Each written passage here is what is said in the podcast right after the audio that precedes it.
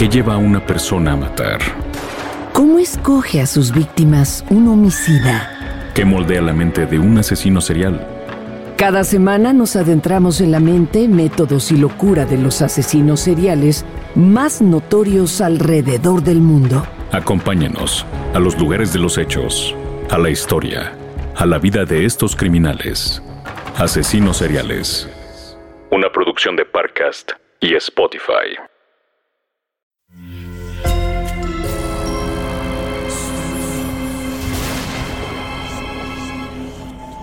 Portal Sonoro no se hace responsable de las visiones, pesadillas o encuentros cercanos del cuarto tipo que puedan suceder antes, durante o después de la experiencia. Para una experiencia sonora completa recomendamos audífonos para dejarte envolver por la casa grande y sus infinitos cuartos.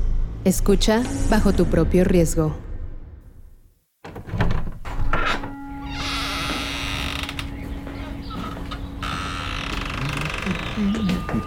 Oh, buenos días. Veo que se ha despertado temprano para ver sus regalos. ¿Se encargó de limpiar bien ayer su zapatito? Espero que sí. Aunque quizás ya le vendría bien cambiarlos por otros. En fin, cuénteme. ¿Esta noche le trajeron algo los Reyes Magos? ¿Sabe? Me resulta inquietante esta noche que acabamos de vivir. Un toque de magia, suspenso, intriga. Y si las cosas van bien, todo termina en emoción y alegría. claro, la mayoría de las veces. Venga, ¿por qué no se sienta y me cuenta? ¿Gusta usted una rebanada de rosca de reyes y una taza de chocolate en agua?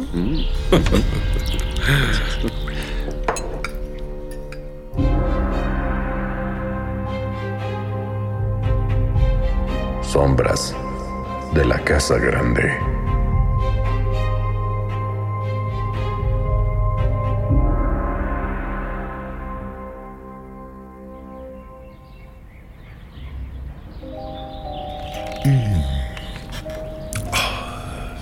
¡Qué maravilla!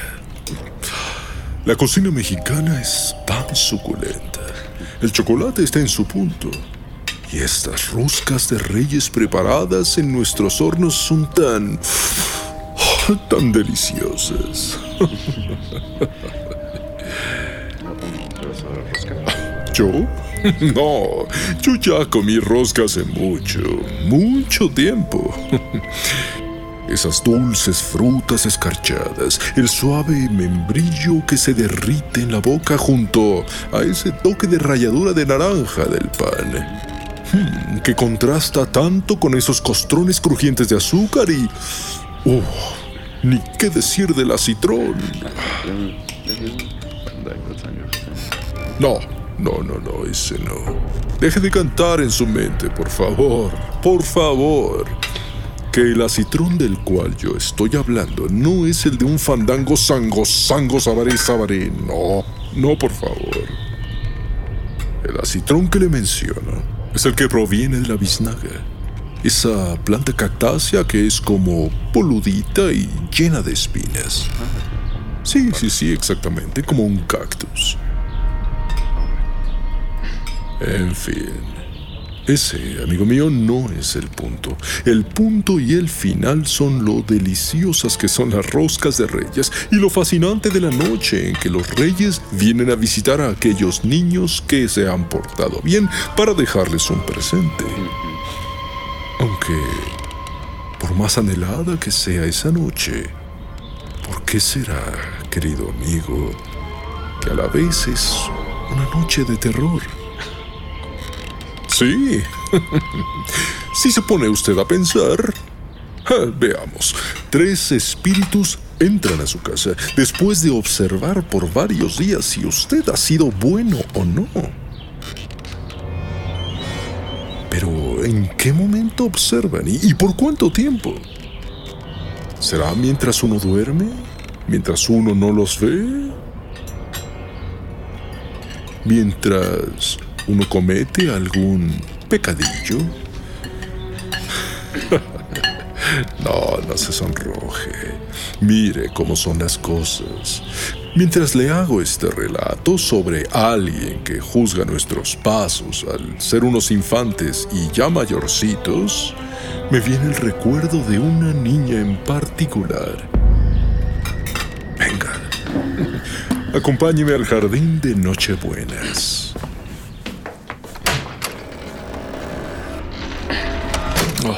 Observe nada más qué vista tenemos en esta temporada. Desde aquí en la terraza podemos ver este hermoso plantío de flores de Nochebuena. Son rojo, esplendoroso, encendido. Para ser exacto, son 666 y solo en esta área. Alrededor de la casa grande también puede encontrar bastantes, pero esta es la mejor vista. Vamos, bajemos y vayamos hacia ellas. Sí, lo sigo. Con cuidado, puede estar resbaloso. Sí. Sin duda, ver tantas flores de Nochebuena juntas forman un gran espectáculo. Parece una gran alfombra afelpada. Sabe, en una ocasión se organizó una pastorela en este mismo jardín.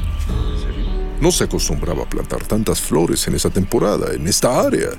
Solo algunas cuantas para delimitar los caminitos que llevan de la casa al jardín. Todo este plantío no estaba en aquellos días. Pero en esa ocasión, cuando se realizó la pastorela, toda la gente del pueblo estuvo invitada. De hecho, fue la primera vez que algo así se organizó. Y la última. Las puertas de la casa grande estaban abiertas de par en par. En ese entonces se permitía que la gente pusiera sus puestecitos alrededor de la casa para que otras personas pudieran vender sus productos y ayudar a los productores locales. Vendían miel, queso, adornos hechos a mano con motivos navideños, eh, así como manteles, carpetitas y, sí, por supuesto, velas con aromatizantes e inciensos. Si mal no recuerdo, Doña Lucero, dueña de la casa en aquellos entonces y organizadora del evento, así como fanática de las festividades, hizo las piñatas. Eran enormes, en forma de estrellas. Sabe, las típicas piñatas navideñas con siete picos que simbolizan los siete pecados capitales. Oh, eran tan coloridas. Todo el año trabajó para tenerlas listas para esta ocasión. La forma en cómo acomodaba el papel de China era maravilloso. Era grandiosa en las manualidades. Por supuesto, ya se imaginará la cantidad de piñatas que había. Era un número incontable de ellas. Claro, la más grande era la más especial. Las medianas las rompían los adultos y las pequeñas los niños. Claro, ningún niño comía mandarinas, caña de azúcar y cacahuates, así que ¿para qué desperdiciar? Al final lo único que quería romper las piñatas. Se vendaban los ojos y con el cántico alegre para pegarles, las piñatas se rompían una tras otra. Todas de barro Había que tener cuidado de no ser descalabrado. Pero mientras las piñatas eran partidas, Esperanza, una niña hija de uno de los pueblerinos, jugaba corriendo en zigzag por el camino de las Nochebuenas. Al no fijarse, tropezó con una piedra y cayó sobre una de ellas. El descubrimiento de esta chiquilla fue un aparente líquido lechoso que salía del tronco de la flor que había trozado. Emocionada, comenzó a cortar esos tronquitos, varios de ellos, y comenzó a exprimir esa salvia blanca, pegajosa que salía de ahí. En su inocencia, la niña pensó que era agua de horchata. Hágame el favor. Así que el líquido se juntó en un vasito, lo vació en el vitrolero que contenía el agua de ese sabor e iba y venía una y otra vez, muy orgullosa de su labor. Sin embargo, ese líquido blancuzco comenzó a convertirse en un color verde mohoso, con toques negros. No le dio mayor importancia puesto que pensó que eso era lo que le daba a la horchata esos puntitos que se veían flotando en el recipiente, no sabiendo que eso en realidad debería haber sido canela. Así continuó. Y mientras los invitados y la gente de los puestos de vendimia fueron tomando agua por el calor al estar tanto tiempo parados bajo el rayo del sol, así como la sed que provocaba dar de palazos a las piñatas, recuerdo que se tomaban muy a pecho el acabar con esos pecadotes. Aunque aquí entre nos, parecía que no terminaban nunca con ellos. Es más, todo eso, los llamados pecados, parecían tan evidentes en esa fiesta. Hmm. Comenzaban a verse reflejados la ira, la soberbia, la avaricia, la lujuria, la ira, la gula, la envidia y la pereza en todos y cada uno de los asistentes. ¿Lo puede usted creer? Es como si todos hubieran cambiado su personalidad Digamos que de estar festivos y en comunidad, salieran sus peores demonios internos. Se transformaron. Después de un rato de no controlarse, la gente comenzó a tener los ojos rojos, vómitos, dolores muy fuertes de estómago. Ya se imaginará que no fue una escena muy agradable de observar. El agüita de horchata de Esperancita resultó un poquito tóxica para todos los invitados con ese ingrediente extra que fue agregado en el agua. No solo los que les pegaron a las piñatas, todos, ya fuera hombre, mujer o niño, todos ellos sufrieron el infortunio. ¿Habrá sido un pequeño castigo por sus pecadotes? oh, pero no le he terminado de contar. bueno, pues la pequeña Esperancita le dio el último toque a la posada, ya que desde una de las torres altas de la casa grande, sí, eh, aquella a la derecha, sin querer, dejó caer una de esas piñatas de barro, depositándose directamente sobre la cabeza de Doña Lucero. Quienes la vieron dicen que la niña tenía los ojos rojos, como si en ellos hubiera un incendio. ¿Habría tomado ella también de su propia agüita de horchata? Hmm. El caos reinó en ese momento, en este mismo jardín en el que estamos parados. Los intoxicados comenzaron a asfixiarse y a caer como moscas en este mismo lugar.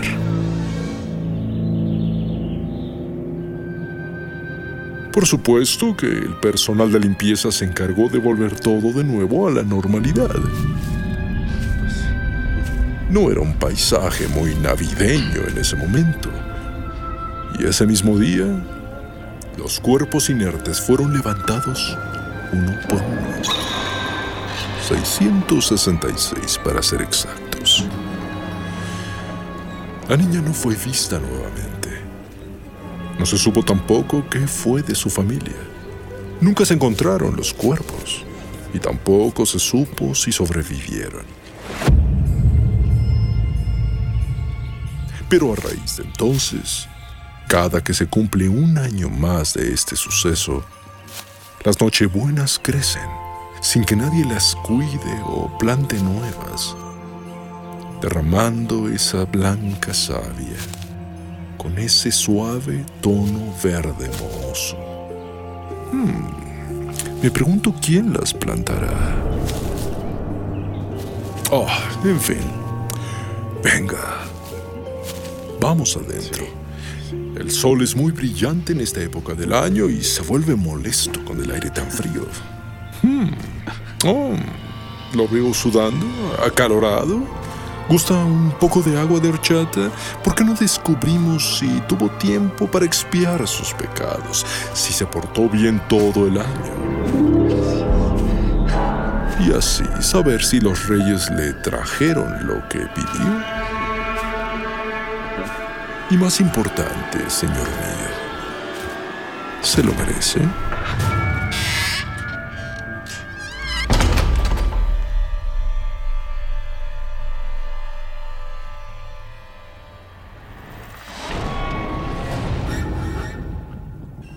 Sombras de la Casa Grande. Impregnado del alter ego demoníaco de Luis Eduardo Castillo, nacido de la oscuridad de Yolanda Castillo, con las psicofonías esquizofrénicas de Emiliano Quintanar y Edwin Irigoyen y las invocaciones de Daniel Padilla. Producido interdimensionalmente con Israel Pérez y Fernando Santamaría para Portal Sonoro.